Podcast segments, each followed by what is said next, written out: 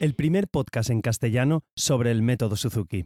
Hoy vamos a hablar, salvando las distancias de mi conocimiento, sobre neurociencia y cómo nos puede ayudar a estudiantes, maestros y padres a aprender mejor y a practicar de forma más efectiva. Veremos cómo practicar para que realmente se corrijan los errores y no permanezcan fijos en nosotros. Comenzamos.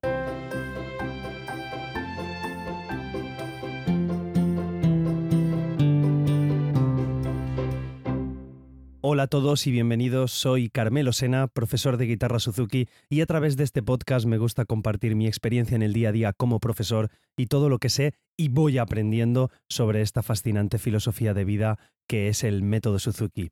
Y hoy nos metemos de lleno en neurociencia, como he dicho en la introducción, salvando las distancias, ¿vale? No soy experto en neurociencia, pero bueno, me gusta leer muchos artículos, ver vídeos y demás, y me gustaría traeros aquí un interesante planteamiento que he conocido a través de Internet y bueno, que gracias a, a un amigo eh, Chimo de Sanat Fisioterapeutas, desde aquí le saludo, pues que nos comentó en, un curso, pues eh, me gustaría explicároslo, a ver qué, qué os parece y si realmente os puede ser útil para vosotros, que yo creo que sí. Voy al tema. Bueno, resumiendo y poniéndonos un poquito como me gusta siempre en antecedentes, eh, vosotros sabéis que en, el cerebro, las células que tenemos en el cerebro son las, las neuronas, son las que llamamos neuronas. Y cuando tocan un, instrumento, pues todas ellas tienen que trabajar juntas. De hecho, por eso muchas veces nosotros, padres, profesores, eh, queremos que nuestros peques vayan y toquen un instrumento por todas estas interconexiones que se crean eh, durante la infancia en nuestros hijos. Entonces, a la hora de tocar un instrumento, todas estas neuronas tienen que trabajar juntas y comunicarse. ¿Cómo se comunican? Pues se comunican a través de lo que es la vía neuronal. No voy a entrar más en temario fisiológico, pero es simplemente para que veáis. Entonces, os quiero trasladar un poquito el ejemplo de cómo funcionarían, entre comillas, dos neuronas para que lo comprendáis, ¿vale? Imaginaos que estamos pues en un gran valle y estamos a un lado del valle y enfrente nuestro, al otro lado del valle, tenemos pues nuestra casa. Mm, ¿Qué pasa? Que todo el valle está cubierto de nieve. Imaginar que está cubierto todo el valle de nieve. Entonces, nosotros, sin llegar a ver dónde está nuestra casa, pues comenzamos a caminar. Comenzamos a caminar a través de la nieve, entonces vamos formando un caminito. Y ese caminito llega un momento en el que llega a un sitio donde nuestra nuestra casa. Hemos cruzado el valle y hemos llegado a un sitio que no es al que queríamos llegar. ¿Qué pasa? Que volvemos para atrás, intentamos caminar, caminamos por otro sitio y resulta que, bueno, llegamos pues a nuestra casa, hemos llegado a nuestra casa. Así que visualizamos, si podéis verlo como si fuera a través de un dron arriba al valle, pues tenemos a una parte del valle que es donde estamos nosotros, dos caminitos, un caminito que llega a nuestra casa y otro caminito que no llega, simplemente va a, a, otro sitio. Entonces, esto sería eh, estos dos senderos es como podrían trabajar, entre comillas, las, las, las neuronas. A ver, porque si me escucha algún neurocientífico o alguien más ducho en la materia, igual se está llevando las manos a la cabeza, quiero que veáis la metáfora, quiero que más o menos lo comprendáis. Entonces, imaginaos que, ahora os explico esto del caminito y luego volveremos al cerebro y a la práctica, no, no os preocupéis. Imaginaos que mm, vamos por ese caminito, eh, tenemos nuestra casa y volvemos a la, parte inicial del valle. Y están ahí todos nuestros amigos. Están todos nuestros amigos y nosotros estamos en casa y queremos hacer una fiesta de inauguración de nuestra casa. Así que nuestros amigos comienzan y oye, tenemos dos caminos, vamos por aquí, unos van a discutirán para ver por qué camino vamos y pues posiblemente la mitad lleguen a nuestra casa y la otra mitad no llegue a, a nuestra casa. Se dividirá el número de gente que llegará a nuestra casa. Entonces, lo que nosotros queremos es tapar el camino que no llega a nuestra casa, queremos ocultarlo.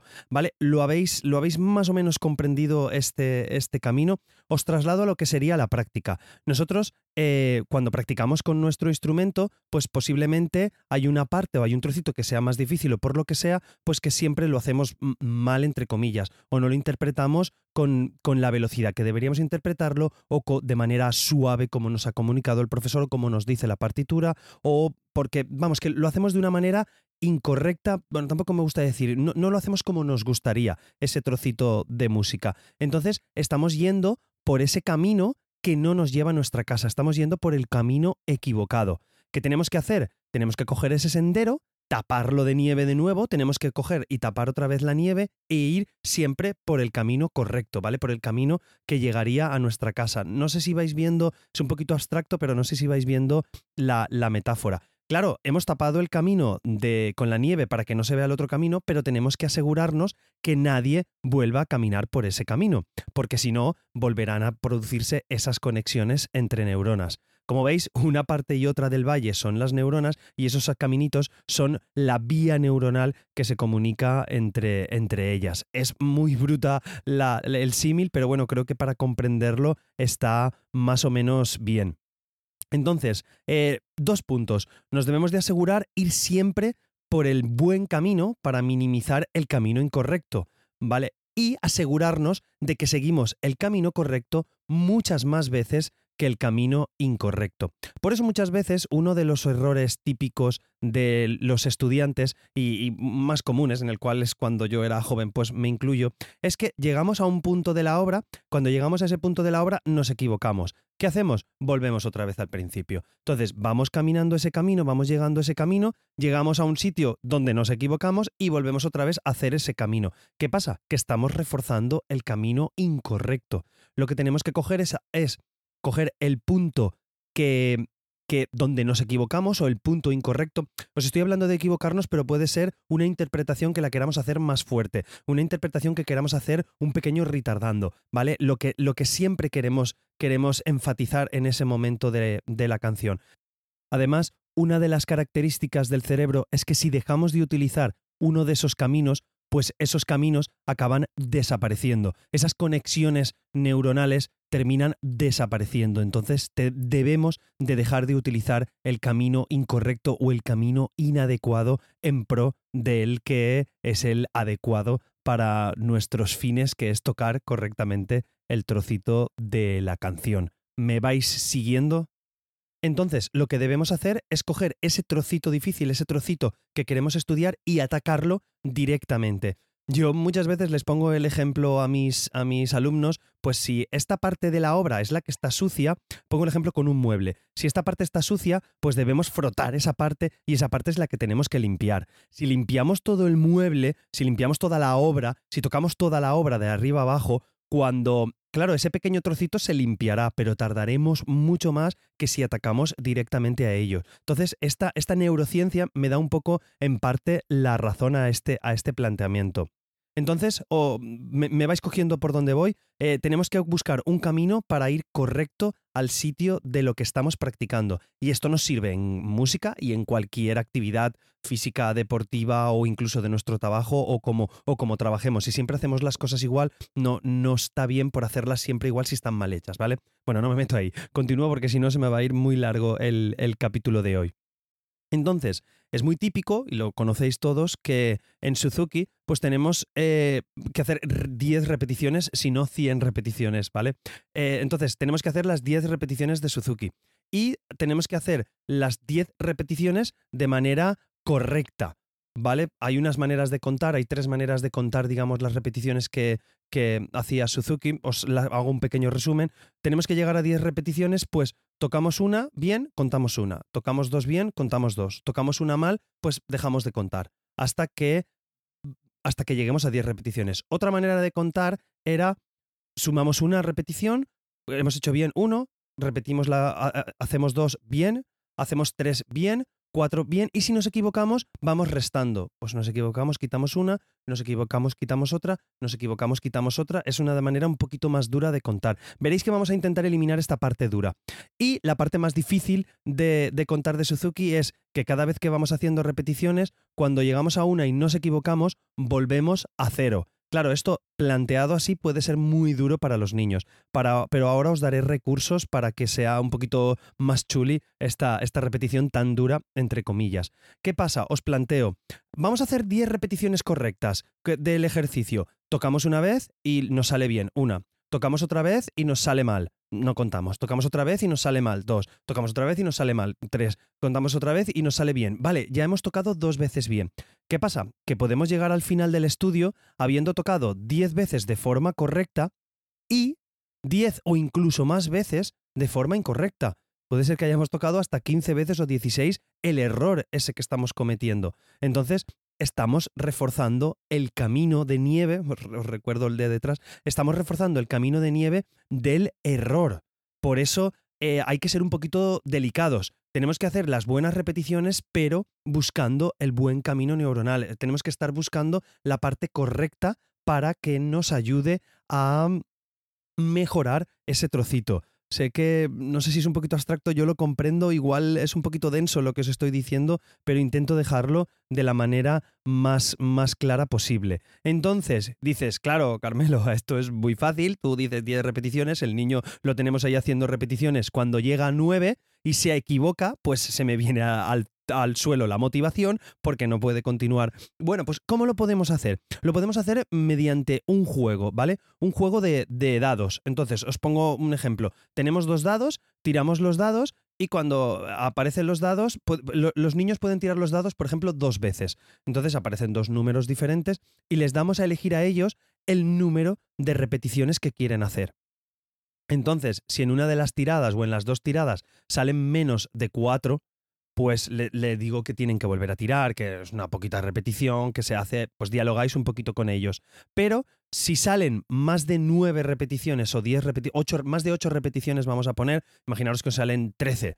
Ostras, Carmelo, vamos a repetir trece veces. Vale, pues entonces digo, vamos a hacer un trato. Entonces, en vez de hacer trece repeticiones, lo que vamos a hacer es, si consigues hacer cinco repeticiones seguidas sin equivocarte, te lo perdono.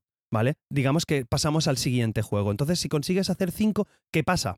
Aquí conseguimos dos cosas. Conseguimos hacer cinco repeticiones de manera correcta y que el foco del niño, las ansias de decir, ostras, voy a hacer cinco repeticiones porque si no tendré que hacer 13 y así le gano al profesor, ¿vale? No sé si veis, veis por dónde va el rollo. Entonces ellos se ponen mucho más, más focused, que dicen los ingleses, cogen el foco mejor e intentan hacer esas cinco repeticiones perfectas. Entonces estamos consiguiendo que hagan una repetición, además consciente e intentando a que no se equivoquen, ¿vale? Es un juego muy chulo que muchas veces los propios chiquillos, los propios alumnos, pues lo piden. Entonces, os puede servir a vosotros los papás y las mamás para hacer en casa esas, esas repeticiones espero que más o menos os haya quedado claro todo lo que quería explicaros. Y os hago un pequeño resumen del tema, por así decirlo, ¿vale? El resumen tenía que puede ser, tenéis que plantearos qué camino es el que estoy reforzando en este momento, en el momento que estoy con mi alumno, en el momento que estoy con mi hijo, en el momento que estoy con él, qué camino es el que estoy reforzando.